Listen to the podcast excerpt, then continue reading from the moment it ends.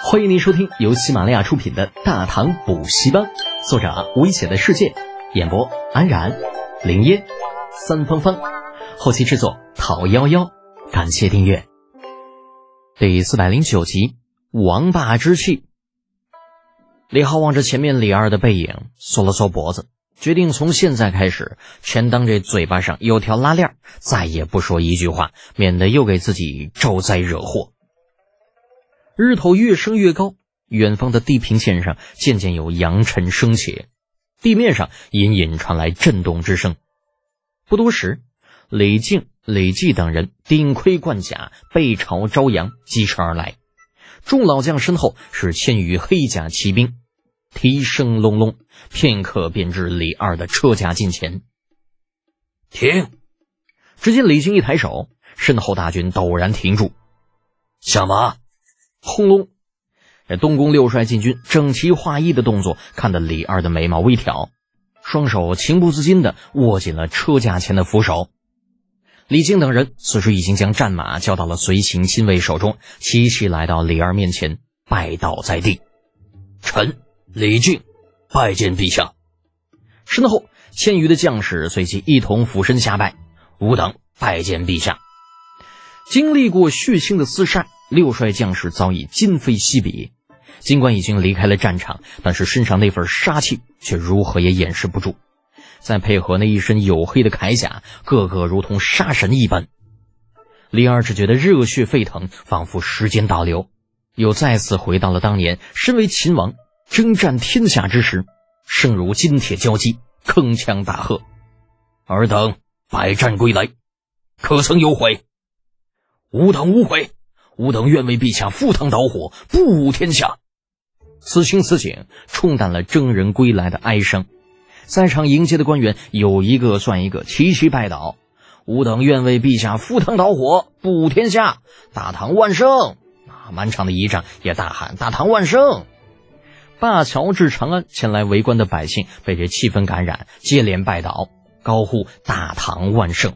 声如九霄雷动，撕裂苍穹，经久不息。李浩曾经不相信什么王霸之气的，但是这次他相信了。李二的身上就有这样的王霸气息，哪怕是前天刚刚被他好一顿折腾，今日还是败得心甘情愿，没有半点逆反的情绪。或许这就是人格魅力吧？对，一定是这样，否则怎么可能连一贯主张以和为贵的文官都能喊出“天下不武”这种穷兵黩武的口号呢？与上头的大唐君臣不同的是，六帅禁军中间那几辆马车里的几个囚犯。马车外那让人血管里充满肾上腺素的吼声，让车厢里的杰利面色惨白，隐隐有些后悔当初为什么没有狠下心来，直接在渭水边上把李二给弄死。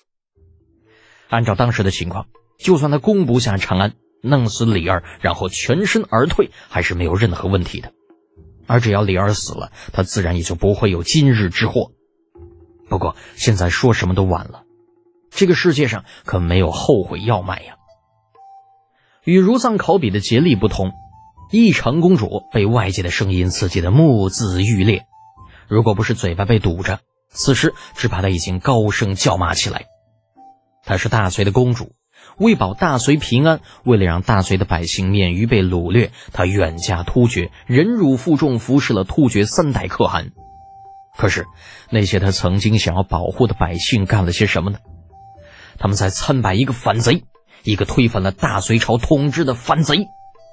义成并不认为当初远嫁突厥是为了保护杨家的统治地位，在他看来，自己的一切牺牲都是为了外面那些个忘恩负义的贱民。如今，那些贱民抖起来了，忘记了当初是谁在保护他们。最后面的一辆马车里，千岁皇后萧氏紧紧将自己的孙子杨正道拥在怀中，轻轻地拍打着他的后背，迎着孙子有些忐忑的目光，安慰道：“孙儿莫怕，祖母就是拼了这条老命，也会保你一世平安。”只是他的安慰似乎并没有起到太大的作用。杨正道的眼睛里依旧满是恐惧。历史上，没有哪一个朝代的王孙贵胄会在下一个朝代的君王手中完好无损的活下来。他杨正道是杨广的嫡孙，自然也不会免俗。惶惶不安的等待中，杨正道并没有见到李二。等他走下马车的时候，他面前是一座还算有些气势的三进大宅。宅子大门口立着十个宫里的宦官以及二十多个宫女。祖母，杨正道有些忐忑的看向萧氏，萧氏对他点点头。走吧，咱们进去。对于一个前朝的皇室来说，丽儿能够给他们祖孙安排这样一座宅邸。又配了如许多的宫女和太监，显然是并不准备马上要了他们的命的。